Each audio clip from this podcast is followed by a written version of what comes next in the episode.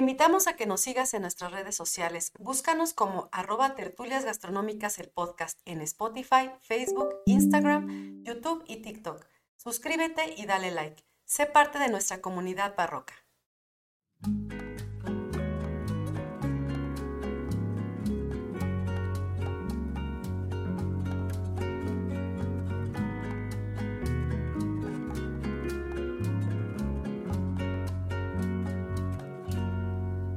Hola a todos, bienvenidos a Tertulias Gastronómicas, un podcast donde platicamos de gastronomía, su entorno, significado, rituales, evolución y uno que otro chisme. Yo soy Viviana Pantoja y yo soy Ingrid Millán. Y juntas nos echaremos una tertulia gastronómica. ¿Cómo estás, amiga? Bien, ¿y tú? Muy bien. Muy bien, amiga. Ya trasnochada, pero bien. ¿Qué tal nos va este, cómo se llama? Nos va pegando esta cuarta temporada. Muy bien, tenemos dos episodios buenísimos con los que iniciamos. Eh, la verdad, la semana pasada estuvimos de manteles largos. Este, fue un gusto tener aquí a tu mamá. Mm. Eh, la verdad es que sí, eh, el, compartir toda esta información con, con otras generaciones es súper rico, amiga. A mí me encanta. Sí, bien padre, porque es como llevarnos al pasado y, abrirnos. Es un libro abierto, ¿no? Es, sí, sí, sí. Es como viajar al, pasado en una máquina del tiempo y imaginarte todo lo que te van contando. Y yo creo que también como eh, las entiendes, ¿no? De alguna manera eh, su contexto, en la época en la que estaban, cómo era de diferente nuestro país en ese entonces, ¿no? Cómo, cómo ha cambiado y lo que les tocó a ellas y lo que nos toca vivir a nosotros el día de hoy y haces ese contraste. Entonces, a mí sí me maravilla muchísimo cómo las mujeres de antes hacían todo from scratch, este, y, y, y aún así tenían tiempo para, pues para educarnos, para estar con sus esposos, pero también chambeaban muchas de ellas, este, hay no tantas cosas y que ahora la verdad a veces uno dice, ay, ¿cómo le hacían para hacer tantas cosas? A mí no me alcanza el tiempo en el día. Entonces platicábamos, ¿no? Así de, no puedo creer que es el tercer y no termino. Sí, o sea, que dices, ¿cómo antes tenía, hacía más, no sé, como que tenía... Eh, es el, tema el tema del entorno en el que se movía, ¿no? Los roles que jugabas, a lo mejor si eran en, eh, en torno a una cocina, a la alimentación, a la educación, ¿no? Al cuidado de los hijos, etcétera, una casa, pues, a la administración de la casa. Pero ahora mm, es, no es que demeritemos una u otra, la mujer no, no es demeritar. Pero también, por ejemplo, antes, trabajamos. pero también antes muchas mujeres trabajaban sí, y hacían muchas cosas y les alcanzaba el tiempo. Y tenían 10 chamacos. Y te digo que hacían recetas que eran más elaboradas. Este... Y le soplaban al fogón, amigas. Por eso te digo, no nos alcanza el tiempo para hacer muchas cosas. Y los pulmones. si van sacando el bote al encender la fogata, no manches. Pero sí, estuvo muy interesante. Ojalá puedan verlo. Sí, claro. que no lo han visto. Y bueno, antes de empezar, les recordamos como siempre que se suscriban a nuestros canales. Recuerden que tenemos YouTube, tenemos Instagram, TikTok, Facebook, eh, tenemos nuestra página de Patreon, a esa hay que suscribirse, eh, que nos ranqueen en todas las plataformas donde aparece nuestro podcast. Recuerden que estamos por ahí en Spotify, en Apple Podcast, en Google Chromecast, creo que se llama. Y bueno, tenemos, estamos en muchas plataformas. Y este, ¿de qué vamos a hablar esta semana, amiga? Hola, ya se escuchó francés ese asunto. Sí. Hoy regresamos de viaje a Francia. Muy muy buenas nuevas fórmulas de cocina francesa para que usted no haga el oso cuando le toque una carta en francés. O sea que iba a ser, o sea que iba a ser el volumen 2. Hoy es formulario de cocina francesa volumen 2. Hasta que amiga, no inventes, dejaste pasar casi una temporada para poder sacar el segundo episodio. ¿De qué hablar? Que de verdad no. No nos damos a abasto. No, y no me gustaría saturarnos de un solo tema, como siempre les digo. No, siempre aquí va a ser de de porque era cocina mexicana. Ah, septiembre, claro. Y lo cerramos muy bien con los chiles rellenos. Uh, sí. Sí, sí, sí. Gran tema, ¿no? Esperemos que les haya gustado muchísimo. Aquí entre nos se acabó el episodio y nos largamos a comer unos chiles rellenos. ¿eh? No nos quedamos con. Bueno, yo no me quedé con las ganas. ¿Tú no has probado los chiles de mi tata? No, de los que hablamos el episodio No, amiga, no me los debes todavía. y del restaurante de mi madre, pero un día los voy a hacer. Me los debes y los y los este poblanos también me los debes, ¿eh? Los chiles en nogada. Un fotográfico, yo creo, para que los vean, porque son una belleza. Sí, me imagino. Y un trabajo. Sí, tardas como tres días en hacerlos el chile relleno no es tan rápido de hacer. Simplemente el, el, tatemarlos, el dejarlos que suden un rato y después pelarlos ya es una, ya es un ratito, no es como que tan, tan sencillo, ¿no? Y luego el relleno y todo esto. Entonces sí, no es algo que sea tan sencillo. Así es, pero son deliciosos. Ay, y son un Me encantan, me encantan, sí. Entonces, bien, vamos a dar la vuelta y ahora vamos de viaje a Europa. Vámonos, pues. Y nos vamos a ir a la parte noreste de Francia. Ok. Bueno, em, vamos a irnos a un territorio que en español se llama Lorena. Ok. En francés se llama Lorraine. Y por supuesto podemos encontrar en cartas, en, en carnes, ¿eh? en cartas el término Lorraine o a la que significa a la, Lorena. Sí. Y se refiere justamente a esta parte de su territorio, que es una región francesa que comprende diferentes eh, departamentos que son Mosa, Meurthe y Mosela, Mosela y los Bosgos franceses. Que departamentos para nosotros sería como municipios, para que se entienda, ¿no? Sí, y la región como un estado, ¿no? Es un poquito más grande. Sí. Es, un, es finalmente una región que es también llamada Le Pays de Trois Frontières que significa el país de las, el país de las tres, de fronteras, las tres fronteras. Porque Colinda es el único departamento de toda Francia que colinda con tres países. Okay. ¿Vale? Tiene a Bélgica, Alemania y Luxemburgo. okay. Entonces, pues imagínense la cuestión de la riqueza gastronómica que podemos justamente encontrar ahí. Debo platicarles primero que Lorena ha sido también pobrecito como Italia cuando hablamos con Catalina de Médicis, ¿no? Ha sido de aquí y de allá. Primero, traído para allá y para su historia perteneció varias veces al Imperio Romano, pero pues como era frontera de la parte bárbara, fueron invadidos muchas veces, fueron parte del Imperio Germánico, posteriormente fueron territorio de Alemania, y por qué no durante las guerras mundiales sus, fronteras estuvieron sufriendo justamente idas y venidas, hasta que fue recuperada por Francia después de la Segunda Guerra Mundial. ¿A dónde vas, chiquita? Entonces, obviamente, en temas eh, culturales, tanto el idioma como la indumentaria, las costumbres, la gastronomía. Tiene guacamole de, todos lados. Tiene un poquito de todo, ¿no? Y bueno, gracias a su geografía, en lugares accidentados, valles de algunos lados, fuentes termales, mesetas, bosques incluso hayas, existen jabalís, setas, diferentes tipos de hongo, arándanos, grosellas mm. y también lugares perfectos para criar ganados bovinos, corderos y cerdos. Por lo tanto, Lorena es reconocida, vamos a ver, con diferentes eh, ingredientes y platillos y técnicas que se ocupan a partir de estos ingredientes. Ok. ¿Sale? Entre ellos los lorenenses son famosos por ser maestros del ahumado. Entonces el cerdo ahumado es un clásico, el tocino igual. Ok. ¿Sí? Este, son también maestros de la salmuera. Y eh, lechura, por ejemplo, a ellos, cosas que le quedan súper exquisitas. El cerdo es famoso. La sal de ahí, de las minas de sal, también es súper famosa. Y con la sal se hacen los ahumados también y las salmueras. Entonces va como conjuntándose una cadenita de procesos. ¿Sí? Y las terrinas, la producción de salchichas y de fiambres son súper famosos. Sí. ¿Sí? Fiambres. Se caracterizan también por producir huevo sal, productos lácteos derivados de la leche, de res y también productos con cerdo, así como mermeladas y jaleas. Claro, que por los arándanos y las grosellas. Así es, son las más famosas, ¿no? En Francia. Por ejemplo, hay una, un lugar, un sitio específico para, para aquí, para este departamento, que se llama Bar-le-Duc. Okay. Y Bar-le-Duc es súper famoso para las mermeladas y compotas. Está así como un puntito que tiene de referencia mermeladas en Francia. Ok. ¿Sale?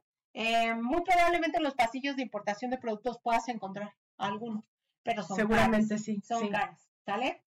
Esta se encuentra al oeste de Lorena y se data desde 1344 en un documento que la mermelada de grosella era este un dulce muy preciado y escaso, porque el azúcar era muy cara en ese entonces y no necesitaba tanta azúcar para hacerse.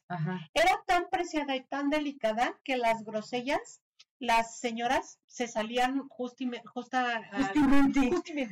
a los este, bosques a este a recolectarlas. con mucho cuidado con las manos y en la madrugada para que no se estropearan, hincadas.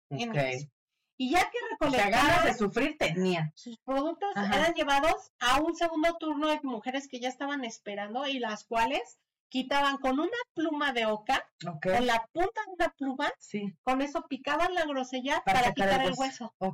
No, porque el término de calidad de, de las mermeladas y las confituras francesas se mide también no solo por la calidad del producto, sino también que no tenga hueso. Ajá. Que no tenga hueso y por supuesto sí, su manipulación es muy importante. Ajá. ¿No? Entonces, era un producto que era ya muy cotizado para la aristocracia y la mermelada mejor cotizada no llevaba hueso. Entonces, desde entonces, pues se hace de, desde que se recoge hasta que se hace un proceso bien interesante. Aparte, se metían en frasquitos de vidrio, ¿no? Imagínate, eran tan importantes que llegaran a la corte. Y a los huéspedes que visitaban a los reyes, se les regalaban mermeladas que venían justamente de aquí, en vasitos de cristal. La especialidad de esta región es de grosella roja y blanca y se cocinan en almíbar para que no se estropeen. Claro, sí. En el fruto, ni los aromas. Y bueno, otras especialidades son, por ejemplo, la camelot, que me, me, llamó muchísimo la atención, porque se hace de una decocción de flores de diente de león. Ok.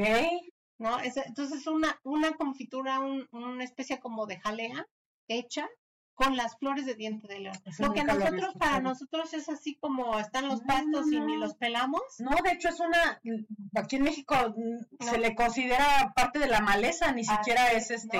Y allá es una mermelada muy famosa. Fíjate, nada. Y de primera calidad se hace con estos pétalos de la flor amarillita antes de que se conviertan en semillas, Ajá. estas que vuelan. Esa se decocciona y para evitar los sabores amargos se le agrega justamente ya otros aromas, entre ellos, por supuesto, el azúcar transformada en almíbar o no, y con esa se hace justamente la mermelada. Otra es la de arándanos de los Bosch. Y esta, por ejemplo, tiene denominación de origen controlado. Entonces, no estamos hablando de cualquier tipo de mermeladas, no son las únicas, pero son las pero son las más este justamente famosas que tienen por ahí. Y bueno, cuenta la leyenda que un panadero que vivía en Nancy, que es una, una ciudad en el siglo XVI, inventó el famoso quiche Lorraine. Mm. Seguramente ustedes han escuchado muchas veces el quiche Lorraine, ¿no? El quiche Lorraine es una tarta salada, lleva una base, una especie como de galleta. ¿No es masa quebrada? Un pie, es una masa quebrada que en un inicio no lo era.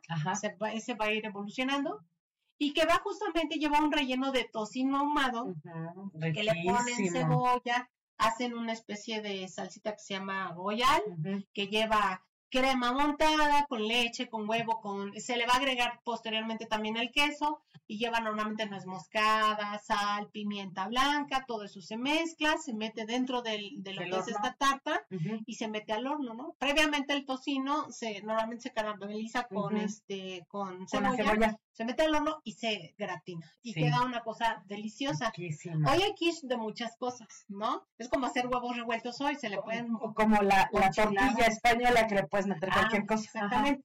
Pero bueno, el quiche logan así nació y desde entonces se fue refinando. Entonces, primero fue una, una, pasta a la cual después se, se evoluciona en una pasta quebrada eh, y después se le añade el queso que yo les decía. El tocino ahumado, por supuesto, usa la sal de las minas y el tocino es de los cerdos famosos de esta región. Entonces, fíjense cómo vamos midiendo ya dos cosas en o tres cosas en el mismo producto final y estas salinas son famosas desde la Edad Media. Ok. ¿Todavía existen? ¿Todavía producen? Que desde entonces se usaba para conservar la carne de cerdo. Porque acuérdense que antes no había refrigeradores, ni había muchas cosas. Sí, se ahumaba también. Y a partir de entonces se ocupa para hacer puchero y también es una región que hoy se le conoce por el paté de cerdo. Sí. Entonces, todo esto son, son cositas que van este, sumando a la cocina lorenense y por lo tanto ustedes pueden encontrar un quiche loren. Que es muy famoso y muy representativo este, español, iba a decir francés. ¿No? Y también, por ejemplo, un puchero o un potage loren. El potage, ajá. Ajá, loren. ¿Qué significa que lleva trozos de cerdo que van normalmente ahumados o salados y que llevan estos ingredientes. Algún ingrediente de los que mencionaste, sí. Y que probablemente sumen con huevo, que también es de la región, y el queso que después se le va a añadir, que suele ser gruyere. ¿Sale? Entonces, ¿Qué te parece? No, muy rico. Era una cosa que yo tenía que hablar en algún momento, porque son de los que más encontramos en carta. Fíjate, si, si aquí en México hay lugares pocos que he probado yo eh, que está muy rico, no me quiero imaginar en la zona cómo está de rica esa, esa preparación. Sí, a porque hoy lo usamos con ingredientes de aquí. Claro, se hace con lo que está aquí. Y, y, queda rico, imagínate, locales. locales. exactamente, claro. ¿no? Entonces, a la Loren identifica un término que nos está designando con ingredientes de Lorena a la usanza de Lorena, con esa sal, con ese tocino ahumado, con ese cerdo, ¿sí? Entonces, a eso nos refiere. Y sobre todo lo van a encontrar con el quiche. El Muy bien, perfectísimo. Next. Next. el que sigue es un baba o Ok, ese no lo había escuchado nunca. ¿Un baba? ¿Nunca lo has escuchado? Seguramente en la audiencia a lo mejor sí. ¿Has escuchado el término en español, mamón? Como pan, sí. O sea, refiriéndose al pan, los mamones. Una especie de pan. Ah, ok. ya, ya. Entonces a lo mejor sí, pero nunca lo había escuchado con ese nombre. Va. Sí. Baba está inspirado en Alibaba. Ajá. ¿Sale? O sea que tiene este, este antecedente. toma su nombre de una inspiración que tuvo un rey polaco que fue expatriado y que fue justamente este que migró, eh, donde fue cobijado en, lo, en el ducado de Lorena. Sí. Y este, este rey polaco era Stanislao Lesinski. Ok. Él vivió entre 1677 y 1766, fíjense los números invertidos. Sí. ¿Sale? Y nada más y nada menos es el padre justamente de la esposa de Luis XV. Mm, ¿Sale? Ok, pudiente el este, don. La famosa María Antonia. María, María Antonia. Entonces, María ¿Se acuerdan ya que ya platicamos? Sí, ya platicamos de ella. Alibaba de las Mil y Una Noches fue el personaje favorito de este rey. Le fascinaba leer. Y una de sus historias preferidas era Las Mil y Una Noche. Y su héroe preferido de esa saga era Alibaba. Era Alibaba. Entonces, cuenta la historia que, bueno, él va a perder su trono en estas intervenciones rusas que hubo, pero a cambio recibe un ducado el ducado de Lorena.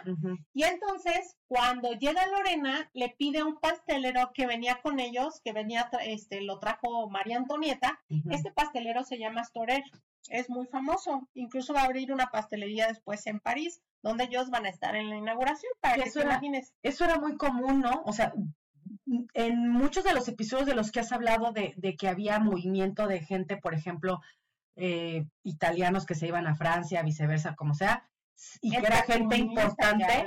Sí, pero, pero más que todo se llevaban a sus cocineros. Claro, claro, no Cargaban con ellos como los calzones. Aparte, este, ¿cómo se llama en toda esta región de Austria?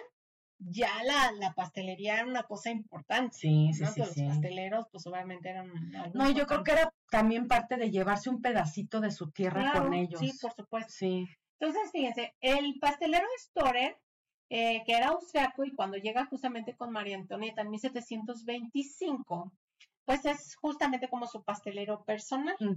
Entonces, eh, él cocinaba distintos, distintos tipos de, panadería y una de las primeras cosas y pastelería es acercarse a él y le dice, ¿sabes qué? Necesitamos hacer algo con los pasteles polacos, porque son muy secos y están hechos así con, con harina de centeno. Algo tiene que cambiar porque le falta magia. Me ahogo cada vez que me lo como. ¿no? Entonces haz algo. Y el pastelero se le ocurre agregarle cremas, pasas que estuvieron este, maceradas con en ron. brandy o ron, ajá. Y este, el pastel, ya una vez, digamos, es, que salió del horno, lo ponían en, em, eh, a embeber con jarabe de ron o de quiche, que es un, un, licor de cerezas. Entonces imagínense ese, ese sabor, ¿no? Ya mojadito y con crema, montada.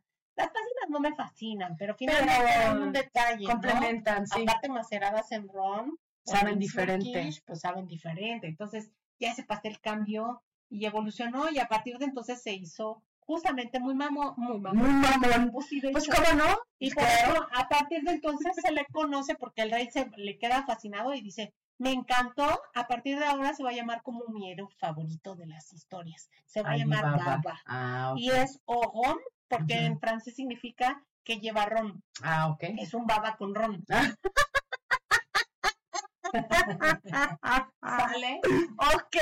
Bueno, a partir de receta va a evolucionar otro tipo de pasteles, entre ellos, por ejemplo, está el sabagan, ¿no? Y o el bizcocho borracho. Este va relleno de frutas, lleva crema o nata y se le quitan las pasas, a diferencia de Ese bizcocho borracho me imagino un hombre muy guapo, pero bien borrachales, amiga. Y visco. Y, y visco. No, no es un bizcocho borracho. ya ves que a muchos chiquillos les dicen bizcocho. Ese, no, yo más bien bien guapo, pero pedísimo así tirado en el piso. Así es. Entonces, ¿Cuál se te antoja más, el baba o, o el baba o el sabaján? El, bizcocho borracho. El bizcocho así ya, pero no el pan. No, amiga, que no. Así le voy a llamar aquí, entonces. Sí, amiga, el bizcochito. Así es, ¿no? Y bueno, ya de ahí se derivan justamente otras, otras cosas. El mismo rey y la misma María Antonieta van a tener influencias para crear otras cosas de las que hablaremos también en otros episodios, ¿por qué no? Porque dijimos que esto era eterno, o sea, hay tanto de qué hablar que no vamos a acabar nunca. Fue muy difícil para mí estar escogiendo, decir, esta no, mejor la dejo para la que siga, o esta, y así fue muy difícil. Sí, amiga, me imagino. Pariste chayote, soy Así es, pero como que hay un poquito de todo, ¿no? Cosas saladas, cosas dulces, muy ricas, más comerciales, ¿no? Porque las anteriores a lo mejor eran más difíciles de ubicar. Un poco, sí. Pero estas ya vienen como un poquito más, este, tirándole a lo que podemos encontrar en cartas, más, más fácil, ¿no? Aquí, por ejemplo, en México. Bien, el siguiente, la siguiente especialidad se llama a la. Ok. Cuando uno escucha el término a la menier, lo que se le debe venir a la mente es que muy probablemente sea un pescado de carne blanca, que es delicado y que suele cocinarse a fuego muy bajito con una mantequilla avellana, avellana o avellanada le dicen. Para hacer la mantequilla avellana, uno agrega una especie de cucharada, eh, sopera en el sartén. Este sartén suele ser eh, de una capa em, pareja de acero inoxidable ahora. Pueden ser dos capas para que no se nos queme la mantequilla. La mantequilla, Y se deja dorar ligeramente, por eso se llama mantequilla avellanada. O avellana. No porque tenga avellana, sino por el color. Por el color que agarra, pero no debe estar súper dorado porque si no luego se nos quema. Ajá. Apenas un pelín. Entonces nosotros ponemos la mantequilla a fundir, dejamos que se dore, agregamos ahora sí el filete y luego lo bañamos como jugo de limón y perejil en chiffonat. Para nosotros el chiffonat significa finamente picadas las hojas de las hierbas finas que vamos a ocupar. Sí, sí, sí. Que en este caso es perejilizo. Ajá. Entonces, imagínense eso, delicioso. Eso es tan sencillo y tan rico que no lo puedes creer. ¿No viste, viste tú la película de Julie and Julie? Claro. Sí. Sí. Hay una escena donde está con su esposo que recién llegaron a, a Francia, me parece, y les presentan en esta, en una especie de cazuela, pero se ve que es como de cobre, de acero inoxidable por dentro, pero como de cobre por fuera. Es, no, no sé cómo se llama, mira, porque yo la verdad que ya sabes qué pasa. Entonces, una, una cazuela así como balada. ¿Lo hacen frente al cliente? Porque en la nieve es muy clásico hacer frente al cliente. Y entonces le presenta así el pescado, el filete de pescado, y lo que hace nada más es quitarle las, las, espinas a un ladito y se lo deja a ella así para que lo pruebe. Y se ve que está inundado en mantequilla eso, es una cosa deliciosa se ve. a la meunier, ah, mira, Entonces, un clásico a la meunier es, el lenguado. El lenguado finalmente es un pez que aunque habita en muchos lugares, se dice que el, el que tiene la carne más preciada, el más delicado, vive en el Mediterráneo. Claro. Entonces de ahí lo sacan, este pez es un pez plano, tú lo ves y está horrible. Pero sabe delicioso. Porque tiene los dos ojos acá arriba. Y así uno viendo a su lado. Parece que lo aplastó un carro, no sé, que lo planchó este, una camioneta. Y los blancos, lo de abajo y de arriba parece mucho al lecho marino, como de piedritas. Ajá, o de diferentes con los pardo. Entonces, como sucio se ve raro. No. aún así hay unos peores, más horribles. Ellos vamos a estar hablando este programa. Como el pez ángel, ¿no? Que parece como, tiene, está horrible ese pescado. El ángel no, es bien bonito. Angelote creo que se llama. No, no, no, no, no, no. El, el que tiene, este, tiene hasta como una hilera de, de, dientes como si fuera tiburón, pero es un pez. Ah, ese no lo ubico. Sí, ya está grandote. No sé si, yo lo he escuchado en algunos eh, lugares que le llaman angelote. No sé si se llama así realmente. Hay uno que le llaman Angelito en Baja California, con el, en Rosarito y toda esa región Puerto Nuevo, del cual nace el famoso taco gobernador. No, ese no es. O el famoso no, taco de pescado de Puerto Nuevo. Ese no es. Pero aquí yo te estoy diciendo es un pez grande. No, es que está. desconozco el sabor porque nunca lo he probado, pero sí lo he visto. Lo voy a buscar y te lo enseño. Sí, buscando lo que estamos hablando ah, ahorita para revisar justamente, ¿no? Sí. Porque este, efectivamente el lenguado es el pez preferido con el cual hacen a la menía, pero no es el único. Y como les digo, es una tradición hacerlo de pescado. Entonces, lo que se hace en el lenguado es colocar el pez frente al cliente, el pescado, y lo que hace es justamente quitarle los filetes, o sea, se sacan cuatro filetes de cada lenguado. Con mucho cuidado se ocupan los cubiertos y este, sí, sí es el pez angelito, con ese hacen en, Baja California. Pero este es más grande, el de Baja California es más pequeño. Bueno, quizás por ser un espécimen más pequeño ahí, por ese tipo de, ah, aguas tal vez. angelito de Baja California. A ver. Síguele, miran, tiempo muerto, tiempo muerto. No, no es tiempo muerto, porque estamos platicando y estamos buscándoles una imagen que después vamos a subir, yo creo. Entonces, eh, en este caso, este lenguado se le sacan los filetes. A veces suelen ponerle un poco de harina para que no se pegue y se ocupa un sartén de mesa. Entonces ahí mismo se sella, se pone de un lado, el otro se le, se le exprime incluso el jugo de limón con cubiertos, que es una cosa maravillosa y se les polvorea lo que es el, el, este, el perejil. Y así se sirve. El perejil no debe marchitarse porque el verde es importante. No, olvídate, sí. ¿no? Entonces, justamente eso es a la Ahora, empecé con a la para que ustedes me entendieran el siguiente término. ¿Sale? Este justamente es el filete de lenguado Murat. Ya vemos el primer escalafón. Es primer escalafón, si yo quiero ocupar lenguado y hacerlo a la Munier, se llamaré Munier.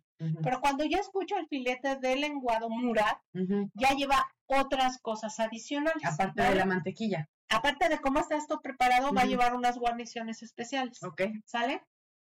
Primero platicarles que existió un príncipe Murat, que fue descendiente de Joaquín Murat rey de Nápoles entre 1808 y 1815.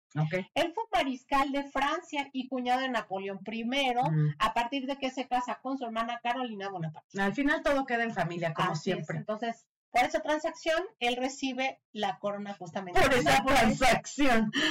De Nápoles y donde llega a recibir es en el Palacio Murat en Positano, en la costa amalfitana. Ay, Positano. Hoy en día es un hotel muy famoso, este palacio, que ofrece, ofrece de vez en vez, dentro de su carta, la especialidad que es el, filete de lenguado Murat. ¿Sale? Entonces, este platillo cuenta la leyenda que surgió en la Belle Époque. Mm. ¿Sale? En un restaurante llamado Chez Maxims, que era un restaurante así muy uy, exclusivo. Así es. Cuando fueron visitados de repente por Joaquín Murat y el cuñado, eh, el cuñado de Napoleón, este, y el duque El Shinge, príncipe de Moscú. Ok. Entonces, estaban ellos cazando y tenían hambre, llegaron al restaurante y pidieron algo de comer y obviamente, pues el chef estaba así como en el estrés porque no sabía que los iba a recibir, ya estaba como en las últimas del día y ya no tenía mucho Siempre los agarran cerrando, ¿no? Sí, ¿te acuerdas como aquella pompa? Sí. Entonces, oye, y apenas me eché una película, paréntesis cultural. Ajá. Ya es la segunda vez que la veo, la de Burnt, la de este, ¿cómo se llama? Quemado no, no se llama así en español, pero que es un chef que rehabilitado después de consumir drogas. Sí, es Bradley Cooper. Ah, Ajá. Esa. Sí, quemado. Habla la Pomda. Sí. Dice que, que cuando la estropean así en su sí, sí, Que es cuando le da, es cuando le da la crisis, precisamente por eso. Estaban haciendo pom de ¿sale? Pom de Entonces, para que vean cómo sí es famosa. y bueno, entonces después de la casa llegan ahí, el chef no tenía más que lenguado, uh de cachofa y papas. Y pues órale. Y papas. papas. Entonces que se le, se le ocurre entonces, lo que hizo fue eh, cocinar las papas, blanquearlas primero con sal y después las selló con mantequilla avellana. Las retiró del plato, mira, estas también sí, sí, sí, sí, sí. Puso en un plato y luego las alcachofas, los fondos de alcachofa. Los, corazones dirás, ¿no? ¿O fondos? Fondos se le llama. Ah, yo los conozco como corazones. Es que el corazón lleva los, pétalos. Y cuando es fondo solamente es como la copita que se les hace abajo. Ah, ok. Ajá. Entonces, solo lo de abajo, la basecita, se llama fondo y esto es lo que ocupó justamente este chef con toda la leyenda. Lo que agarra es blanquearlo. Tiene todo un proceso bien interesante el alcachofa en su manipulación, porque si no se oxida. o se te echa a perder. Sí. Más rápido. Entonces, tienes primero que manipularla para pelarla y te espinas a veces, si son alcachofas que traen espinas. Sí. Y luego, aparte de manipularla muy rápido, la tienes primero que dejar reposar en agua con harina, ser un blanco, se le llama y limón, o jugo de limón exclusivamente, ¿Para, que no se oxide. Ah, Como hacemos nosotros en el guacamole con, limón, para evitar que se oxide. Pero ¿por qué no nada más con limón? ¿Por qué le tienes que poner a este? A veces le ponen, depende de lo que tengan en la cocina, el acceso, ¿no? O Pero dices que harina. A veces. Ok. No siempre. Lo más fácil es limón, jugo de limón. Sí, ese sí ya lo sabíamos todos que es para evitar la oxidación. Meten ahí los, los fondos hasta que tengan ya la totalidad de fondos que van a ocupar y ponen agua, eh, digamos, a hervir con sal, le bajan el fuego para, que no esté hirviendo y en ese momento la blanquean. La blanquean, cambia de color, su color ya no es tan bonito, sin embargo es uno de los productos más ricos que existen ya cocinados. Y entonces después se cortan en cubos. Okay estos cubos pues, pues salen ser un poquito grandes, ¿no? Estamos hablando de un gran, sea, un, centímetro por un centímetro de cada lado, ¿vale? Las papas suelen ser Pontneuf o papa paja o papa cerillo, van cambiando también los tipos de cortes. En el caso, si haces los fondos de un centímetro, pues convendría hacer la, la papa Pontneuf, que lleva un centímetro de cada lado más lo largo, que son de 4 a 5 centímetros. Entonces, es un tubote así cuadrado, preciosísimo de papa. Ajá. Este, y entonces lo mismo hacen, la saltean en mantequilla, en mantequilla la que les estoy platicando, sí, ¿no? La avellanada. Se ponen primero las papas y ya que empiezan a ligeramente dorarse, meten la alcachofa ya blanqueada, también la papa. Y luego siguen mezclando y ahora sí, meten los trozos, ah, suele ser el filete entero, pero en el murat normalmente se presenta en trozos. Van como una especie de dedos o en pedazos del lomito más pequeños que se puedan manipular. Y entonces estos se sellan en la mantequilla, se les pone jugo de limón a todo, se le pone sal, pimienta y perejil en chifón. Mm, y eso es lo que se, se sirve en el servicio. Entonces, cuenta la leyenda que pues a él le dio mucha pena servir eso, porque era lo que tenía pero bueno, la verdad es que a mí no me hubiera dado pena siendo lenguado. Y siendo, este, ¿cómo se llama? La cachofa también, ¿no? La mantequilla importante, la cachofa, ¿no? Y aparte un limón de allá, un limón, estamos hablando de los de los eureka. ¿no? ¿no? de un limón verde. No, hombre, qué cosa tan maravillosa. Entonces ya me imagino ellos así, muriéndose de hambre y probando eso, qué delicia. Sí. Entonces, a partir de entonces, se volvió muy famoso porque quedaron encantados con ese platillo, quedó para la posteridad y desde entonces ese hotel de vez en cuando, ya hoy hotel, recupera esa receta y de vez en cuando lo saca al, a, la carta. No es el único lugar, en muchos lugares podemos encontrar el filete de lenguado morat, incluso usted lo puede replicar en casa. Claro. Si tiene acceso justamente a estas cosas. Y bueno, se podría sustituir el lenguado por otro tipo de pescado, lo más fino posible, búsquelo en el tema de la piel, que sea blanco, eh, aunque no va a ser lo mismo. si puede conseguir o está cerca de lo que es el lenguado del Mediterráneo, pues mejor hágalo fresco y verá qué cosa tan deliciosa. Es uno de mis platillos preferidos de la cocina francesa. Ok. ¿Sale? Delicioso. Entonces, este, este filete, por supuesto, se cocina primero a la meunier o se complementa con la meunier, más el alcachofa y la papa que ya lo hacen transformarse, ya no a la menier, sino llamarse a la murat. Ok. ¿Sale? Entonces, qué interesante. ¿Qué tal, eh? Sí. Ya saben ahora. Ya me dio hambre, amiga, ya me alborotaste como siempre. Así es. Oye, aparte no está usted para saberlo, pero hoy estamos grabando tarde, entonces ya hace hambre. Por eso digo que trasnochada. Tacos con sí, una amiga. salsa así bien picosa, amiga. sí, Mucho limoncito. sí, amiga, sí. El chifonaz no va a ser de perejil, sino de cilantro. De cilantro, amiga. y con ajo limón para que no se oxide la carne, claro, por supuesto. ya sabes, el cilantrazo que con limón Ya estamos desvariando, lo siento. Sí, ya es el hambre, perdone usted. y bueno, tenemos otro término que ya identifica nuestra cultura maravillosa mexicana. Cuando usted escucha el término a la mexican, a la mexican o a la mexicana, ¿sí? Identifica que lleva chile, por supuesto. Claro, por supuesto. Y entonces lo que suelen hacer es a grandes piezas de carne, lo que hacen es cocinarlas. Estas pueden ir a la parrilla, pero van a ir acompañadas siempre de cabezas de champiñones. Allá en Francia no ocupan los, los palitos. los palitos. Solo el la cabeza Casi champiñón. siempre es la cabeza. Y si la ocupan es más como para... Para rellenar también, ¿no? Lo utilizan en el relleno del champiñón. No tanto para presentarlo así. Entonces, las cabezas de champiñones se van cocinando también a la parrilla y se rellenan con jitomate troceado. Entonces, Aquí fíjense, el jitomate es del continente americano, no es no es mexicano. Bueno, voy a romper tu corazón, amiga, no es no es mexicano, pero sin embargo sale de aquí, por eso se le identifica mucho con México, ¿no? Entonces, jitomate troceado va a ir relleno y por supuesto sazonado dentro de esas cabecitas de este champiñones y también llevan eh, pimiento picado finamente y berenjena. Ok. Esto se complementa también con una salsa que lleva semiglasa más jitomate y este juliana de chile. Juliana es un corte muy delgadito que, hacemos con este diferentes productos, delgadito, delgadito. Sí, son unos bastones muy delgaditos. Delgaditos, ¿no? Parecen como más delgaditos que un cerillo. Sí. Y más o menos como de 4 o 5 centímetros de largo. Y más o menos para que le midan entre 1 y 3 milímetros de cada lado del cuadrado que se hace de esa tajina. Entonces, la juliana. Imagínense así súper delgadito. El chile eh, suele ser un chile serrano. Nosotros, lo, o jalapeño, que es el que menos pica. Si estamos en cocinas internacionales al otro lado del mundo, probablemente ni siquiera tengan acceso a un serrano, pero que tengan cerca es el que van a ocupar. Y que no pique tanto. A nosotros nos daría risa porque eso no pica, pero a ellos sí les pica. Entonces, por eso le llaman. A ellos hasta el ajo les pica. Por eso le llaman a la mexican, ¿no? Y bueno, ese se puede encontrar con carnes. Ahora, también se usa en pescado. A diferencia de la parrilla, el pescado se pocha. Estos pescados suelen ser delicados también, entonces eh, pochar significa sumergir en un líquido caliente que no esté bulliendo para no lastimar lo que esté dentro y suele ser una temperatura muy, controlada, muy bajita, constante y por espacio unos minutos muy bien controlados, ¿no? También lo contabilizamos. Entonces, incluso existen ollas especiales para, cocinar este pescado se les llama las poissonier o pues, eh, ¿cómo se diríamos? Pescaderas en español, si existiera. de alguna manera. ¿no? Que es una olla especial para cocinar empochado el, el pescado.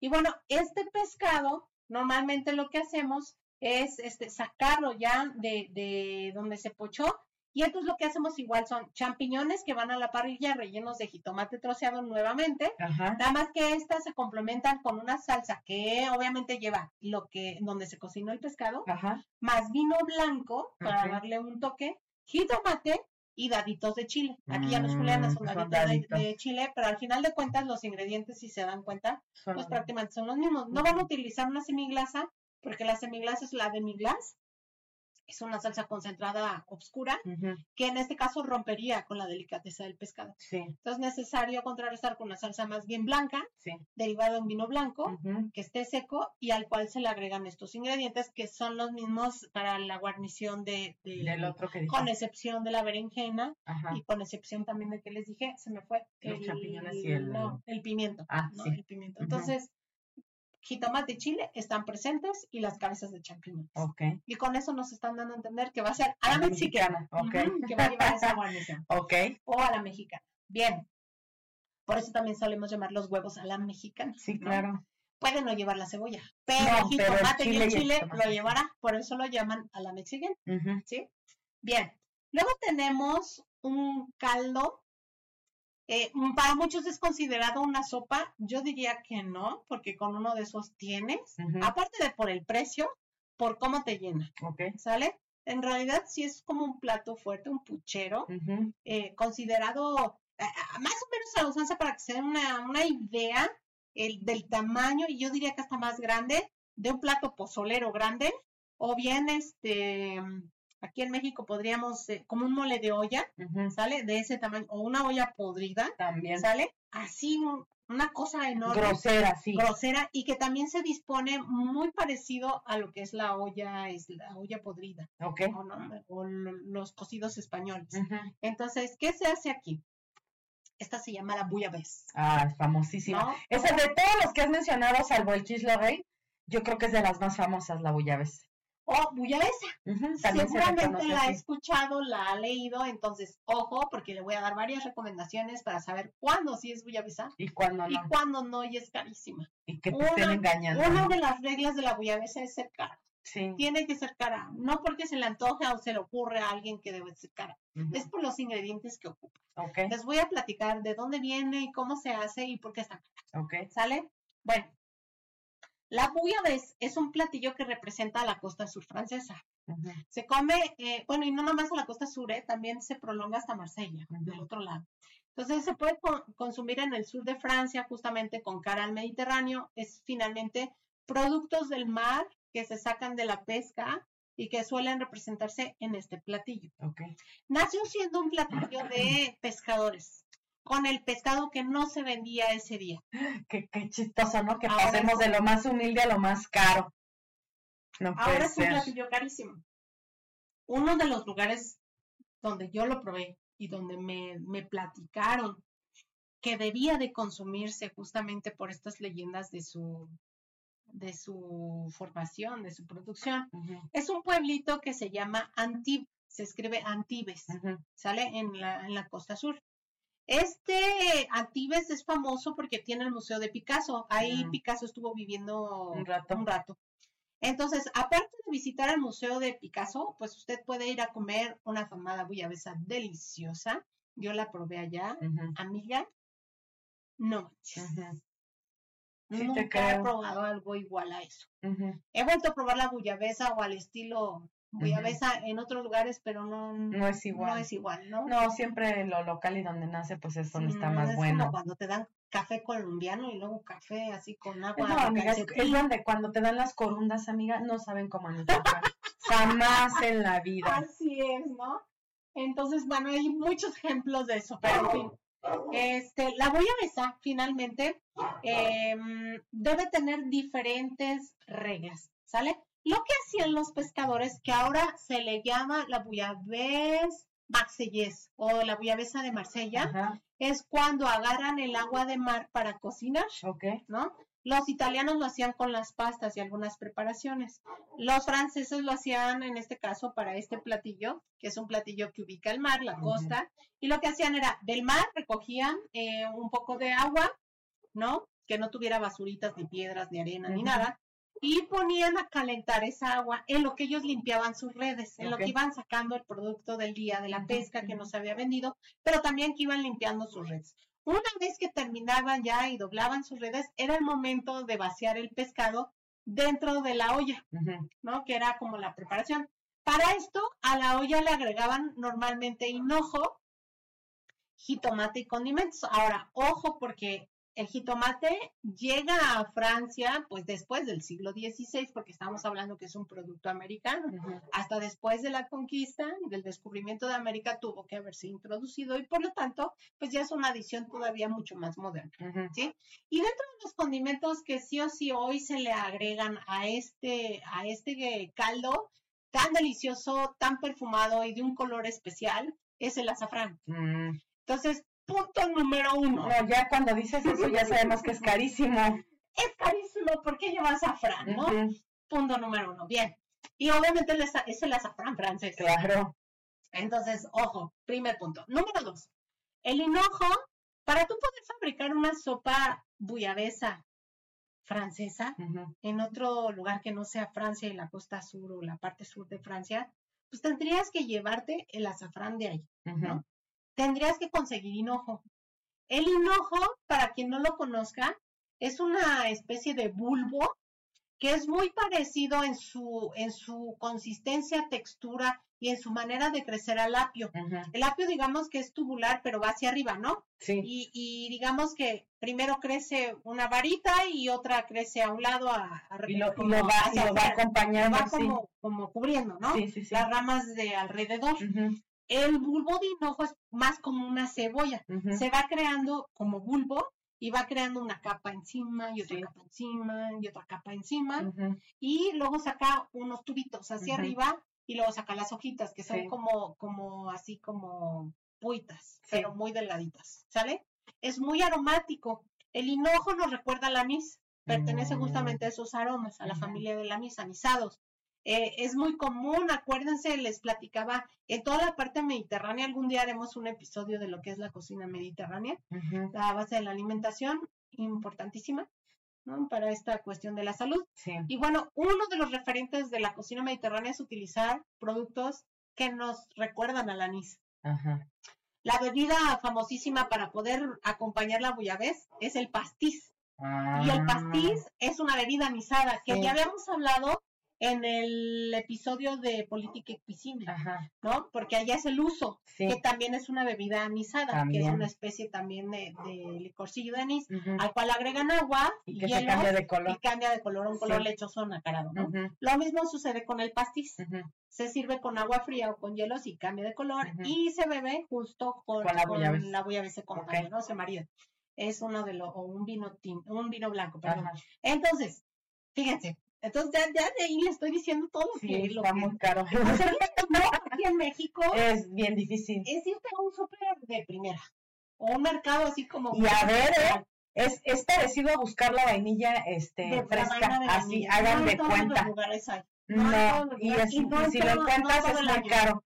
Y no todo el año. Y cuando lo encuentras, sí es muy caro. Y fíjense que lo más triste es que aquí en México mucha gente no lo sabe cocinar. Y lo que hace es compra el bulbo de hinojo, pero para quedarse con las hojas y con eso cocinar, porque muchos de estas hojas se ocupan para, por ejemplo, poner a macerar el salmón mm. o los pescados, los filetes de pescado. Pueden ser salmonados, rojos o blancos especialmente, y con esos perfumarlos. Entonces, este, y les da un toque anisado, incluso eh, son parte de los que, de los que se comen como carpacho suelen, suelen así acompañarlo. Estás buscando el bulbo de hinojo, amiga, ya te... Sí, amiga, no, y es que sabes que sí había visto yo que había en semilla. También la semilla de hinojo, pero no es lo mismo. No, no, no. ¿Y qué crees que ahorita ya viéndolos este en la cocina oriental también utilizan mucho? También, muchísimo. Sí, claro, muchas ensaladas, porque es mediterráneo. Porque estamos hablando que el Mediterráneo, acuérdense, bordea desde lo que es España y va pasando por así, ¿no? España, Francia, entre ellos está Mónaco, Italia, Grecia, luego baja Turquía, Israel, Palestina, todas estas regiones, ¿no? Y luego sigue por África del Norte, Túnez, Algeria, Egipto, Marruecos. no, me faltaron países, pero más o menos por ahí, por ahí. Dentro de las islas que están allá adentro, ¿no? Entonces, todos ellos conviven con un grupo de ingredientes que se que muchos utilizan unos más que otros y con diferentes técnicas, pero que a eso no recuerdan. El ojo lo encuentras en todo el Mediterráneo. Sí, sí, sí. ¿Sale? Entonces lo ocupan para muchas cosas, entre ellas ensaladas, sopas, pucheros. Sopas, ¿sale? Este, o sea, lo puedes encontrar tanto crujiente y crudo dentro de ensaladas, como cocido, para que perfume justamente la comida. Y a lo mejor no, ya no lo ves porque le pasa lo del apio. Si tú lo cocinas, se hace transparente, ¿no? Lo mismo le pasa al, hinojo, pero sí se hace presente. O sea, tú sabes que está por a fuerza por el sabor. Okay. Entonces, la ensalada, por ejemplo, niçoise, la, lleva. la lleva hinojo. Y aquí es algo que yo no he encontrado, que te sirvan una ensalada niçoise con hinojo. No. Y es algo que suele utilizarse allá. Igual el apio. Y aquí tampoco. ¿no? Entonces, este, hay como sus que veres, pero de nuevo les vuelvo a recordar, no debemos decir auténtico, porque auténtico para quién, ¿no? O a partir de qué, o quién dice que fue realmente así la primera vez que se hizo. Exactamente. Lo que sí les digo es cómo ya este se, se procura hacer o lo que se hace tradicionalmente desde hace ya varios sería tradicionalmente, sí, claro, no auténtico, sino tradicional. Así es. Entonces, bueno, entonces fíjense, ya con estos ingredientes que les estoy diciendo, cuando los pescadores no tenían suficiente pescado, porque pues sí, era el pescado que sobraba el día. Pero a lo mejor Pero la pesca no era buena, ¿no? Y no conseguían mucho pescado y vendían casi todo. Entonces, cuando había muy poquito, lo que hacían era agregarle papa. Ya mm, entró claro, para, llenar, para llenar el estómago. Siempre de, para, para, para, sobrevivencia de, de, los necesitados, las papas hacían, sí. ¿No? Es un producto de verdad de primera necesidad para muchas culturas hoy, ¿no? No, y, hasta para, hasta para, exactamente. Yo como me acuerdo de Irlanda con las papas.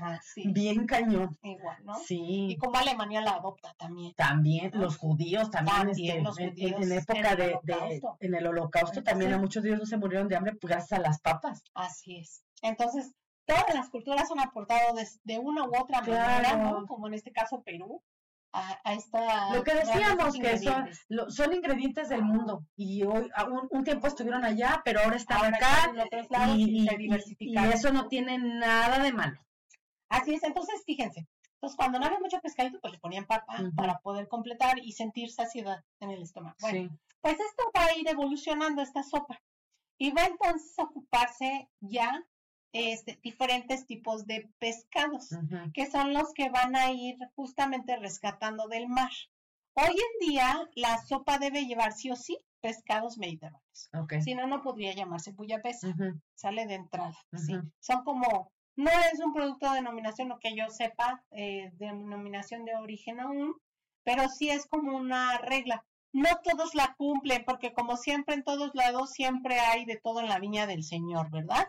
Y algunos adulteran, sustituyen, este, quitan, eh, con tal de abaratar los, De tener la mayor ganancia posible. Entonces van a ver que existe de hecho mucha competencia entre restaurantes que te manejan como auténtica, ¿no? La otra vez, Otra vez.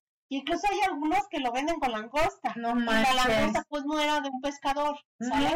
pero aparte, este... Y, responde más a una vida urbana, ya, a una vida en donde la gente está acostumbrada a ver la langosta. No, y la, langosta, la langosta, exacto, la langosta yo creo que en muchos casos está sobrevalorada ya. O sea, para, para, para ensartarte el, tema de la lana, es que es langosta. no manches, o sea, sí está muy, este, eh, demasiado, este, ¿qué dije ahorita? Este, se me fue. Ya, ya tengo hambre, amiga, ya es la hora. ¡Oh! Quiero una ves ahora. Sobrevalorada, dije, sí. sobrevalorada. Así de, hay alguien ahí. no, la ardilla ya se cansó. No, algo de tragar, oye, ¿cómo me traes así? entonces regresamos. Entonces, la sopa va a ir evolucionando y se va a ir refinando cada vez más. Recuerden que hemos hablado también en muchos momentos que los calditos calientitos. Sí, son, eh, regresan el alma al cuerpo. Son restaurantes. Restaurantes, sí, claro. Pero obviamente se han ido refinando con el tiempo y a lo mejor si antes tenían tripas, y sangre, ¿no? Y pues se van introduciendo a otras cocinas en donde había más ingredientes, pues van dejando esos a un lado y van metiendo cada vez cosas más. Y ahora llevan langosta. langosta ahí les va. Del agua de mar Ahora, lo que tradicionalmente se hace, y bueno, eso lo hace, la verdad, hay que aplaudir a los franceses, entendieron en esta evolución que hacer un fondo era importante porque eso nutría los platos de aromas. Entonces ahora se hace un fumé que es un consomé de, pescado. Dentro de ese fumé tiene que haber un pez especial de roca. Les llaman peces de roca porque viven en el lecho donde hay rocas. Ah, se Hay varios. Ahorita voy a hablar de uno de ellos, que es el, cabracho. ¿Sale? Entonces, este, ahorita sí les confirmo si se llama justamente como les dije. ¿Cabracho o cabrecho? Mm, cabracho, sí. Entonces, muchos lo hacen con cabracho, este fume, para que desde ahí perfume ya y enriquezca el platillo, ¿sí? Entonces ya no estamos hablando que es agüita de mar, no. ya cuesta, porque ya aunque traiga retazón y esqueletos y pero no. es pescado, al final de cuentas, ¿sale? Bueno, después a estos, a estos condimentos se les agregó el azafrán, mm. que yo te decía. Y aparte de meterle hinojo, jitomate y papas, empezaron a meter justamente distintos tipos de pescado que lo enriquecieron aún más en esta evolución de este, de este platillo. De hecho, Pierre y Jean-Michel Minguela, del restaurante Miramar en Marsella, según refiere una publicación del libro Un viaje culinario por Francia, este, aseguran que una buena bullabesa, ¿sale? Este, es uno de los productos, como yo les decía, más caros que existen y escasos. ¿Por qué? Porque los ingredientes que llevan dentro son muy caros y escasos también y no siempre están este, De hecho, ni siquiera los puedes conseguir así en el mercado tan fácil. Tienes que irte directo con los pescadores y del día y poder conseguir todos esos ingredientes. Algunos tienen que sustituirse o adaptarse. Tienes que irte con Don Bagre. Así es, con Don Bagre. pero ¿qué tal si le cierran el puerto y se tiene que ser del día. ¿vale? Andaba borrachales y no pesco nada. ¿Cuáles reglas nos dicen ellos que tienen que ser como básicas para, para poderse llamar buyabés? ¿no? Poder afirmar que es una vez. La primera es que el pescado debe estar fresco. La segunda es la cantidad y variedad de pescados que se ocupan, que obviamente son del Mediterráneo, no pueden ser otros.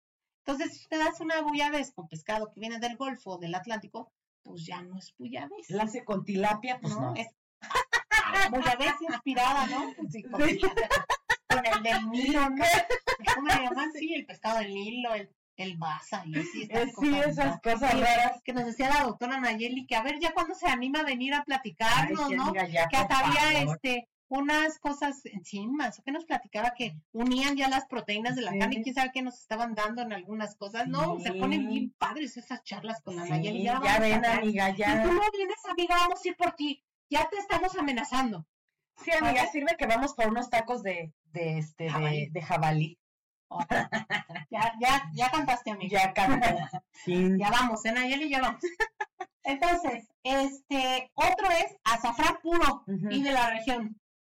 Si no, pues, azafrán tipo nacional. No, pues, ¿qué pasa? No. Cúrcuma parte de ah, no, colorante menos. No, pues ¿no? Tiene que ser azafrán de la región puro. Y la cuarta, el pescado debe partirse frente al cliente. Ándele, ajá. Paguen para que no te den gato por libre. Sí, claro. Porque en ver el pescado ahí ves la frescura, sí. ves la cantidad, ves la variedad y identificas que son de la región y que son del Mediterráneo. Sí, sí, sí. ¿Salen? muy pocas excepciones hacen para no hacerlo frente al cliente. Y eso es, por ejemplo, cuando les llega una mesa de más de 20. Entonces, no, no podrían estar así con muchas mesitas para ver. Pero a lo mejor si invitan a uno a entrar a la cocina para que realmente rectifique que lo que se está haciendo es con... Fírmeme aquí. sí. Legado, con mi huella. Sí. ¿no? Bien, esas son las cuatro reglas que ellos nos platican que deben justamente como que sí o sí ser de la bullabesa. Yo puedo complementar también que hay maneras de servir la bullabesa, ¿sí? Y una, eh, y la, la, que tiene que ser sí o sí es, normalmente te sirven el caldo, que es espeso. Ahorita les voy a platicar cómo se hace y todo el proceso para que vean, no, porque está caro, ¿no? Aparte, se tienen que servir eh, los peces a un lado, que eran los decías, sirven como un cocido, sí. ¿no? De estos europeos medievales en donde el caldo va por un lado, las verduras por otro, y, la, proteína, por otro. Entonces aquí se ponen los pescados cortados, justamente que los viste cómo los cortaron, los porcionaron, esos se cocinan y luego regresan en un platón aparte y tú viene tu sopa individual, ¿no? Tu pucherito. Pero a diferencia de nuestros pucheros tradicionales, este es espeso. ¿Sí? ¿sí? Este, como cuando empezamos nosotros con una especie de atolillo o masa de maíz. Sí, con masa de más maíz. o menos, para que ubiquen a esa textura. Entonces, mm, se tiene que acompañar con un ruil. Un ruil es una salsa especial que este, se cocina en el sur de Europa. Ahí ya no voy a entrar solamente a Francia. También la puedes encontrar, por supuesto, en la cocina española. Y esta lleva ajo, pimienta de cayena, o sea, suele ser ligeramente picante. Sí. Para ellos sí muy picante, pero para nosotros nos da risa. No, no, no, no. Azafrán, el color es importante. Sí miga de pan blanco y aceite de oliva. Todo eso se, se licúa, queda espesa y es picante, pero más por el ajo que por la pimienta. Okay. Y eso hace un match perfecto con los peces, ¿no? Y los crotones, porque con eso estás acompañando. Claro. Aparte, en muchos lugares se, se sirve tradicionalmente con crotones y tapenade. ¿Qué es el tapenade? El tapenade es un puré de aceituna negra que lleva alcaparras, a veces le ponen aceitunas, aceite de oliva, perejil, a veces se le pone anchoa, a veces se le pone jugada de limón, unas más, otras menos, bien van, pero más o menos así. Sal, pimienta, está como que se martaja, no se licúa. Okay, ya, es un puré como picadito y mezclado, no va licuado. No, ¿sale? Y esas se colocan queneles, pero debe ser súper fino porque tienes que lograr formar las, las quenefas que habíamos hablado ya en, el, otro de los episodios para poderlas montar en los crotones. Estos crotones se ah. tuestan y se, se ¿cómo se llama? ¿Con ajo? Se frotan con ajo. se frotan con ajo. Ahora de platicarles también que son bien especiales allá en Europa y en Europa el ajo no se acostumbra a comer con el germinado que va dentro, se le tiene que quitar porque es muy fuerte, Entonces, pues todo el proceso, ¿no? Ya de aquí de... Ya te, he visto, ya te he visto hacerlo y es una joda, ¿eh? Bueno. aquí en México lo acostumbramos así, ah, pero... aquí va con todo. Sí, sí, sí. ¿No? Hasta con la colita que va a, a veces, que va a la base del ajo, ¿no? Entonces, este, pero eso es lo que nos hace repetirlo, por eso ya se lo quita. Bien, entonces, para seis personas, nada más para que ubiquen, se parten frente al cliente alrededor de 8 kilos de pescado. Dios mío. entre los cuales tiene que ser fresco, por supuesto, y del Mediterráneo, pescados en el día. Sí, sí, sí. Deben incluir por lo menos seis diferentes especies, como regla. Entre ellas, una debe ser el cabracho, a fuerza, ¿sale? El cabracho es este tipo de pez que les digo que vive cerca de los, de las, este, ¿cómo se llama? De la parte de abajo del suelo marino y entre las rocas. Están re feos, ¿eh? Tú lo ves y dices, ay, no. De hecho, parecen piedras, ¿no? Se Mucho parecen piedras. Con, el cabracho, el que les digo, el cabracho es rojizo. Parece diablito. Ojos saltones. Espina dorsal con, con púas. Sí, sí, sí, sí. Entonces tú lo ves y dices, ah, el diablo me va a quitar. y lo ves y dices, qué feo ¿cómo me lo voy a comer, no? Ajá. Entonces, pues ya habíamos hablado del lenguado que estaba feo, pero este, este una delicadeza, te voy. este sí le dice quítate, quítate, ¿no? Está para noche de brujas, ¿sí? horrible. Y voy a hablar de uno más feo todavía. Entonces, o sea, este es por lo menos de pescados feos. Color rojo. Ajá. Entonces, háganse cuenta que este pez lo que hacen obviamente es quitarle la cabeza. Tiene una cabezota muy grande. Muchos de los peces de ahí del Mediterráneo tienen una cabeza grande. El rubio también tiene incluso una frentota, ¿sí, no? Y le llaman rubio aunque es de color salmonado. Entonces, este, pero por ejemplo, estos peces tienen que, desgraciadamente, la merma es mucha porque le quitan la cabeza, y ya la cola, las altas, y nada más les quedan unos filetitos. Pues tienen mucho sabor. Y eso es lo que justamente da. Son feos por fuera, deliciosos por dentro. Sí, Ajá. sí. Acuérdense que la belleza se ve en los ojos de quien la mira. en la de un cocinero es por la delicadeza de su carne. Sí, claro. Más que bueno, entonces fíjense, 8 kilos de pescado, partidos frente al cliente, frescos, seis diferentes tipos, entre ellos cabracho. El rape es otro animal horrendo, amiga, horrendo. Se los voy a poner en las fotos de la... De la... de verdad, tú lo ves y ay, también lo voy a comer. Es tan feo que ni siquiera los pescadores lo venden completo, le quitan la cabeza. Para que no vayan a Porque está muy feo, ¿no? Así se le ve la piel así como si la tuviera así como la mucosa expuesta, así como, como si tuviera los ojos arriba también, pero pero no es ni redondo ni plano, o sea, es un monstruito, feo, feo, y la bocota así, ah, ¿no? Pero la carne es extraordinaria del rapi, entonces, y, y, se ocupa, ¿no? Sobre todo, entonces tiene que haber cabracho, rapi, araña. Ok. La araña no crea usted que es una viuda negra que agarramos de una casa y No, amiga, yo luego, luego, pensé en una persona. Ah, yo me fui peor, por favor, ¿no? Este es humano. No, la araña, para que le dé sabor. La araña suelen llamarla es el agaña de mar o a la araña de mar a un cangrejo, un tipo de cangrejo que es el centollo. El centollo tiene una piel muy fina, una carne súper De hecho, hay centollos, crecen en varias partes del mundo, también muchos de estos peces crecen en otras partes del mundo, pero aquí da la curiosidad que por el tipo de la temperatura del agua, muchas cosas influyen en el sabor. tranquila el mar, el pez no está tan tanto tiempo como en movimiento. Tienen otros tamaños, son más delicados, ¿no? Sí. Porque incluso el lenguado traen hasta México y son unas cosotas, sí. pues, peor de horribles, porque aparte están grandototas, pero ya perdieron todo su perfume que tienen del Mediterráneo. Sí. ¿Sale? Entonces, eh, en este caso, el de qué estamos hablando de la araña, ¿ves? Tú la ves, el cangrejo, y lo que tiene es que las patas son muy largas y muy delgadas. Entonces, si lo ves parado, parece araña, literal, así caminando en el mar, pero es un cangrejo. Y nosotros estamos como acostumbrados, sobre todo aquí en México, el cangrejo a este como, más bien la jaiba, ¿no? Sí. la jaiba. Y la jaiba está así como aplastada, aunque sí tenemos tiene las patas más, más cortas. Ajá. En este caso, este cangrejo no este, se puede hasta parar con sus patitas y caminar así en el fondo del mar. Y hay unos ejemplares enormes en Japón, enormes en el fondo del mar, porque alcanzan profundidades muy, muy abajo. Son monstruosos, pero son delicadísimos. Y a veces son lo que nos sirven como pata de cangrejo. ¿Sí los has visto que los venden en, estos hipermercados? o en muchos lugares muy fifis, donde venden la patota del cangrejo, suele ser de un centollo. Mm, Entonces, muy delicada. De eh, hecho, en los centollos no, no, no hay este, hay pescadores que se van a no sé qué parte del mundo en estos barcos así grandotes en donde que están los les pagan un fríos. dineral a esos pescadores por una temporada. porque se van por temporada y porque aparte el mar es peligrosísimo. eh, y, y las, las jaulas para ellos son unas cosas tremendas Así y es. monstruosas. Y tienen que escoger también los tamaños Sí, para regresarlos al mar, los que están muy exactamente. chiquitos. Así es, sí, y sí, seguir sí, con la- el ciclo de la Que se puedan, que alimenticia. se puedan eh, reproducir. y todo. Ajá. Así es, esos son los centollos Mm, ah, ok, de ya. ese programa. Sí, sí, sí, sí, ya. Bien, entonces fíjense, cabracho, rape, araña de mar. El rubio, que es el que les dije, con una Ujú. frentezota. Y luego tenemos otro que se llama merlán y otro pez que es una belleza que voy a hablar en unos momentos más, no voy a decir más, el pez de San Pedro.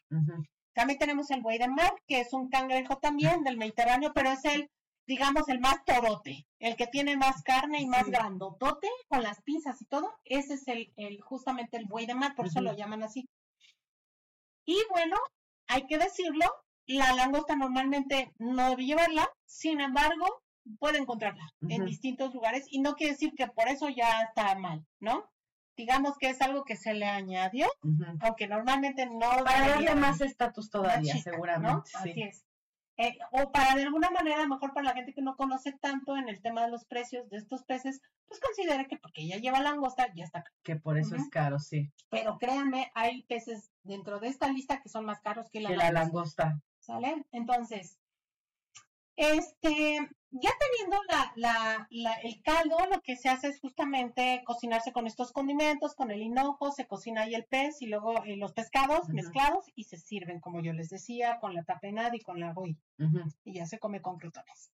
Delicioso. Si usted va alguna vez al sur de Francia, recomiendo que no se lo pierda por muy caro que esté, aunque no coma tres días después, vale la pena consumirlo, pero en un lugar bien. Sí. Infórmese antes de llegar para que, insisto, no es que va a encontrar lo original porque eso no existe, No, ¿sale? No, no, no. Sino la que tradicional. más justamente. No, pero como ya, si, si ustedes escuchan este reglas. episodio y ya saben las reglas, ya no le van a dar gato por liebre.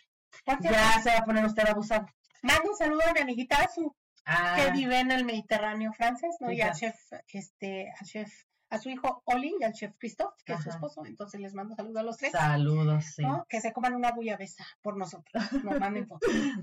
sí. Y bueno, voy a hablar ahora del pez de San Pedro. Déjame terminar, amiga. No, sí está bien, amiga. ¿Cuánto Yo no llevamos? digo que no. Ya, este, nos pasamos de la hora, amiga. Así que vas a hablar de él, vas a porque ya se nos acabó El el tiempo. San Pedro es llamado San Pierre. En, en, en- Es un pez que a mí me maravilló. Sí. Cuando yo lo conocí, ahora sí hablo como en primera Ah, persona, sí, como sí. si me hubiera salido a una cita con él. Y sí, lo cocinamos, ¿no? En el laboratorio. Pero fue una Te lo cosa- echaste al plato, amiga. Sí, sí lo probé. De hecho, el filete de pescado murat lo, lo probé también allá. Sí. ¿no? Pero este, el pez de San Pedro, cuando tú lo ves, tiene, porque ahí es como lo ubicas, tiene un circulito negrito en ambos lados del pez. Es un pez que está como muy ovalado, planito. Curiosamente, si tú lo agarraras así, llega a donde está tu pulgar Ok. y tu dedo de Ajá. Se le llama el pez de San Pedro en alusión a un pasaje de la Biblia. No te lo voy a platicar, es por supuesto un pez del Mediterráneo. ¿sale? Y es de carne blanca, tiene aletas con espinas, entonces hay que tener mucho cuidado con su manipulación, la piel plateada, ligeramente con tonos dorados. Y la literatura asegura que este pez es uno de los pescados más... más este, De los La pescados. literatura asegura que es uno de los pescados más finos que existen y el más delicado de todos los que ya te hablé del Mediterráneo. Ok. O sea, este sería el más caro. ¿sale? Y por lo tanto son sabrosos y sustanciosos. Yo les puedo decir que sí, Es sí, verdad. es verdad. Ok. Y este, y bueno, por lo tanto, pues ha sido ya tan, tan pescado que es bien difícil encontrarlo, ya está Ay, escaseando, entonces no. cuando lo llegas a ver, uy, es un, es un tesoro. Qué mala onda, ¿eh? O sea, este. Ahora, sí, sí, porque desgraciadamente a veces cuando no hay un equilibrio, eso, eso es lo que desde- promovemos. Oye, ¿y no hay veda? No lo sé, no lo sé si haya, pero sí sé que es muy escaso. Bueno, el pez de San Pedro lo asocian a un milagro que San Pedro tuvo con Jesucristo, con él. Mm, Por eso el En el pasaje, según Mateo 17, según San Mateo 17, 24 al 27, Ujú. cuenta, se los voy a leer tal cual. Dale. El impuesto para el templo. Al volver a Cafarnaum, Se acercaron a Pedro los que cobran el impuesto para el templo. Le preguntaron, ¿el maestro de ustedes no paga impuesto? Pedro respondió, claro que sí, y se fue a la casa. Cuando entraba, se anticipó Jesús y le dijo, dame tu parecer, Simón. ¿Quiénes son los que pagan impuestos o tributos a los reyes de la tierra? ¿Sus hijos o los que no son de la familia? Pedro contestó, los que no son de la familia. Y Jesús le dijo, entonces los hijos no pagan. Sin embargo, para no escandalizar a esta gente, vete a la playa y echa el anzuelo. El primer pez que pesques, ábrele la boca y hallarás en ella una moneda de plata. Tómala y paga por mí y por ti. Acto seguido, se supone que echó la red. Pero echó la red, ¿no? Atrapa un pez, lo manipula y le saca de la boca una moneda, es este pez. Ah, ok. Y entonces se dice que como él lo toca, se crea ese milagro. Y si tú lo ves, parece una huella dactilar. Ajá. Yo lo vi, lo vi, te lo puedo asegurar. Ok. Y este, ya nos vamos a poner maravillosa, sí. Entonces, finalmente es una leyenda. Insisto, no, no estuve ahí, no supe si realmente pasó así, ¿no? Pero el tema es que este, esta leyenda es muy bonita porque tiene que ver con ese pez. Y por eso lo llaman de San Pedro, ¿sale? Porque lo asumen a un, a un milagro. Y pues asumen ahora muchas leyendas, dicen que en realidad la moneda representa esta mancha y otras dicen que no, que son las huellas que dejó San Pedro cuando se dejó tocar el pez para poderle sacar de la boca una moneda, que de por sí es un milagro, porque si sí o si no fue, en el tema de literatura, el que Jesús haya, le haya dicho que el primer pez es el que iba a pescar con la moneda ya es un milagro, ¿no? Porque ya sabía todo lo que iba a pasar. Sí, claro. Y que, y muchos refieren como estudiosos de la Biblia, que finalmente, pues los peces también eran criaturas de Dios y por lo tanto él sabía todo lo que iba a pasar. Y se le asocia mucho el pescado, el, pez, el pez con él, ajá. Así es. Entonces, pues básicamente eso es lo que traía el día de hoy, amiga. Muy bien. Eso es lo que les quería platicar. Está bien porque hoy lo pusiste un poco más accesible y comercial. A las no, y, que, y, que es, y que es algo que podemos encontrar un poco más, ¿no? O sea, que realmente sí es más común. Digo, la bollabesa yo la he visto en carta y jamás la he pedido porque cuando veo el precio digo, ay, Diosito, no, mi quincena. Mi pregunta sería, ¿tú crees que te estén dando la No, seguramente no, seguramente no. No. y es el tema que, que hemos platicado a veces con, con el tema de los restaurantes de especialidad aquí en México, ¿no? Que, por ejemplo, a mí me ha costado mucho trabajo encontrar un buen restaurante italiano. O sea, que realmente las recetas sepan a lo que tienen que saber. ya mucho está ya muy manoseado, este, industrializado, muy genérico, industrializado. No, sabe a nada luego. Es que ahí te va. También el problema de querernos acercar todo es no, no nos ponemos a contemplar que tienen que pasar un viaje muy largo. Ya de por sí en temas de sustentabilidad ya estamos mal, porque va dejando una huella de carbono impresionante. Pero déjense eso, vienen a mejor en el embarque, ya sea barco, avión, ya cambió de presurización, ya cambió de altura, cambió de temperatura. ¿Cuánto tiempo va a estar en, este, ahí parado donde los pongan? Pero, por ejemplo, es tan sencillo como que a veces ni siquiera la trinche pasta es, es fresca. Te dan ravioles congelados, o sea, y te los cobran a 500 y tan... No inventes, o sea, tan fácil que es hacer la pasta fresca, pero ni eso a veces hacen. O sea, empezando desde lo, desde la base. A veces sí, pero es mejor congelar y lo sacan. Claro. ya perdieron. Ya le perdiste. y, pero si te quieren cobrar pues el dinero, es a ah, lo que voy, o sea, es como si nosotros les diéramos, pero es a lo que voy. O sea, no puedes decir que es auténtico o original porque tendrías que no, entonces utilizar harina del trigo de Italia. Claro, es al estilo tal, ¿no? Este. El huevo traído de Italia de las gallinas de quién sabe dónde. Pero es como si nosotros les diéramos, amiga, también este tamales este, como los de cierto restaurante fifi de la Ciudad de México cuestan 300 y fracción cada trinche tamal y que lo abres y que este, se despedaza el tamal. O sea, está más bueno el tamal de la señora de la esquina que esos que venden ahí. También no se dejen engañar, porque a veces también esto de, de la cocina este, mexicana, pero no. Eh, aguas. Este, hay que estudiarla muy bien primero, antes de llamarla con el nombre que quieran poner. Mm, pero aparte, este, o sea... No, y tiene su propia técnica, las propias tradiciones. Que no, pero aparte yo estoy en contra de eso, o sea, estás hablando de que estás vendiendo un tamal con hoja santa y con otras cosas, pero ni siquiera sabes hacer el proceso de nixtamalización ah, para que la masa te quede bien. Entonces, ¿de qué diablos me estás hablando? O sea, tamaliza mejor la señora de la esquina y, y sus tamales te, te cuestan 20 pesos cada uno, 30 pesos cada uno, no manches. conocimiento de todo lo que hablamos aquí, ¿no? Desgraciadamente a veces en este boom de querer crear un producto exclusivo, nuevo, innovador, etcétera, olvidamos las cosas básicas. Yo entiendo que, eh, pues obviamente, si, si vas a hacer cocina molecular y todos los procesos son caros y por eso a lo mejor el plato incrementa. No, pero inicias con el proceso. Pero, yo sí estoy con, concuerdo con eso. Y tienes que saber qué significa nixtamalización. y con qué se logra y con qué cantidades y, porcentajes. Ya, exactamente es. O sea, y dices, si, si, vas a crear cocina molecular, que es algo muy complicado de hacer, y no dominas la técnica básica de nixtamalizar, y mira, no manches. Y cerremos con algo. Un producto así no es para todos. No. Y no es una, y no es, no es la, la, o sea, es solo una cara de la cocina mexicana.